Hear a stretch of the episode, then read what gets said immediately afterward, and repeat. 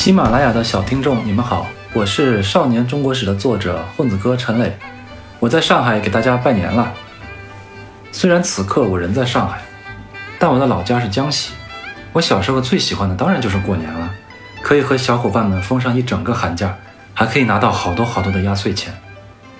跟北方不一样，在我们江西，过年的时候很少吃饺子，但是小朋友们一定要吃芋头，因为大人们都说吃了芋头的小朋友啊。